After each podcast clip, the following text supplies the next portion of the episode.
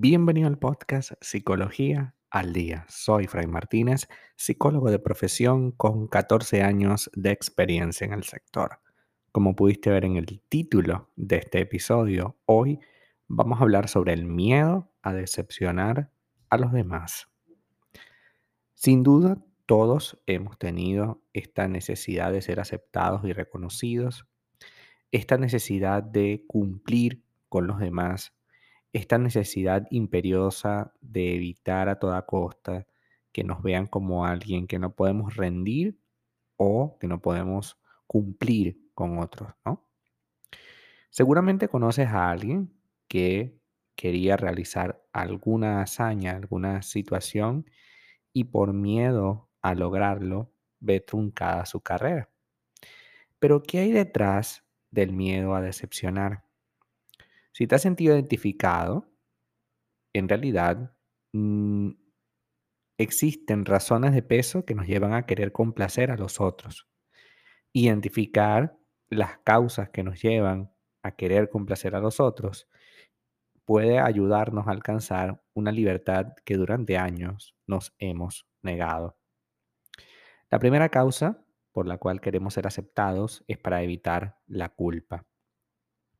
La culpa es una emoción muy poderosa que puede terminar dirigiendo nuestra vida si no aprendemos a gestionarla correctamente. Esta se manifiesta en las relaciones familiares donde podemos llegar a sentir que estamos en deuda con los demás. Nuestros padres nos dieron la vida, nos alimentaron, nos cuidaron y nos acompañaron en todo momento. Por ello, creemos que tenemos que cumplir con sus designios. Si ellos quieren que yo sea abogado, ingeniero, médico, pues tendré que hacerlo para complacer a mi familia. Y empiezas a crear una serie específica de distorsiones como, bueno, eh, mi familia es mi familia y nadie se va a interponer. Por tanto, cuando quieras construir una relación de pareja, siempre se van a ver truncadas porque debo cumplir con mi familia. Ir en contra de sus deseos como por ejemplo elegir una carrera o escoger una pareja o simplemente hacer un viaje, puede resultar como una deslealtad para tu psique. A lo mejor nunca te lo han dicho así, o a lo mejor sí.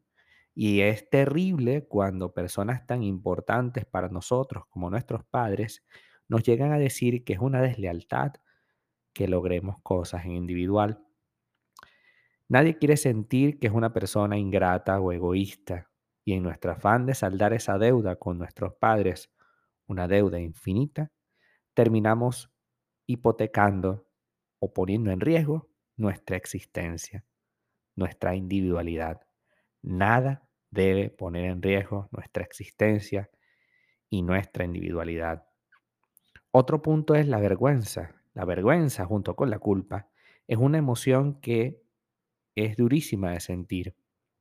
Se llama así porque su propósito es permitirnos desarrollar un sentido del yo y vivir en sociedad, teniendo súper claro que nuestras acciones van a generar una reacción en los demás y esa reacción va a generar un impacto en nosotros. El problema aparece cuando lejos de cumplir con su fin, es decir, mantener un equilibrio entre mis deseos y lo que la sociedad espera de mí, pues aparece una especie de control social sobre mí que dirige mi vida. La vergüenza también tiene que ver mucho con el impacto que pueda yo generar con mi hazaña, con mi decisión. Cuando decidimos, por ejemplo, estudiar arte, teatro, cine, son profesiones que si bien todo mundo puede llegar a consumirlas, para la persona que la ejecuta, que la hace, pareciera ser una, una situación como vergonzosa, como, como que quiere ocultar, ¿no? Y es porque, eh, a ver, ¿quién se vanagloria de ser artista? Solo el famoso, el que es súper famoso.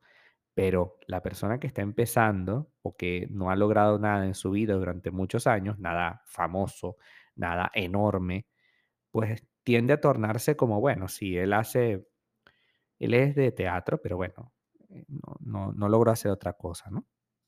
En ese caso, La vergüenza puede aparecer al sentir que no respondemos a las expectativas de los demás. Si me consideran alguien inteligente, me aterraría, me, me daría mucho miedo fracasar o decir algo inapropiado. Si esperan de mí que tenga una vida estable, será complicado que me atreva a cambiar de empleo.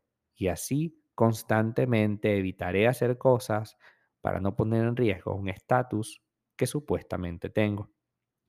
Finalmente, el miedo a decepcionar a los demás suele esconder un miedo al abandono. Este miedo al abandono está presente en nosotros desde siempre, cuando somos dependientes en la infancia. Y después de adultos asumimos que hemos de complacer a todo mundo para que no nos retiren su afecto y se vayan. Pues si se fueran, nuestra existencia se acaba. Y no es así. Las personas que se van de tu vida porque, bueno, por X motivo, no eliminan nuestra existencia.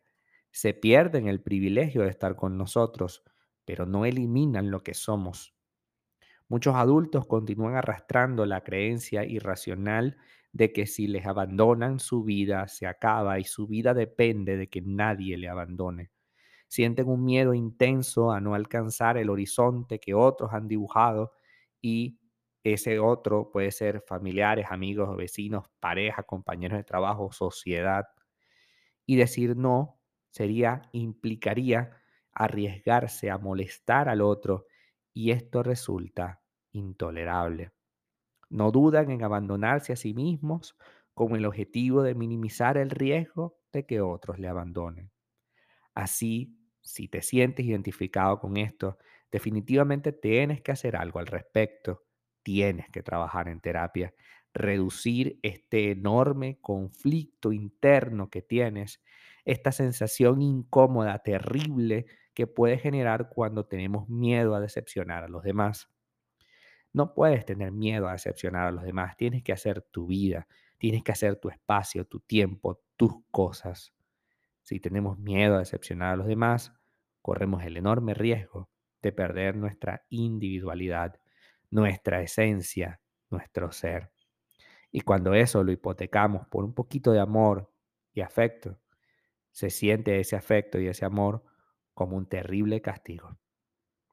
Hasta acá nuestro episodio del día de hoy. Muchísimas gracias por quedarte aquí hasta el final. Si deseas saber más sobre mi contenido, www.fraymartinez.com.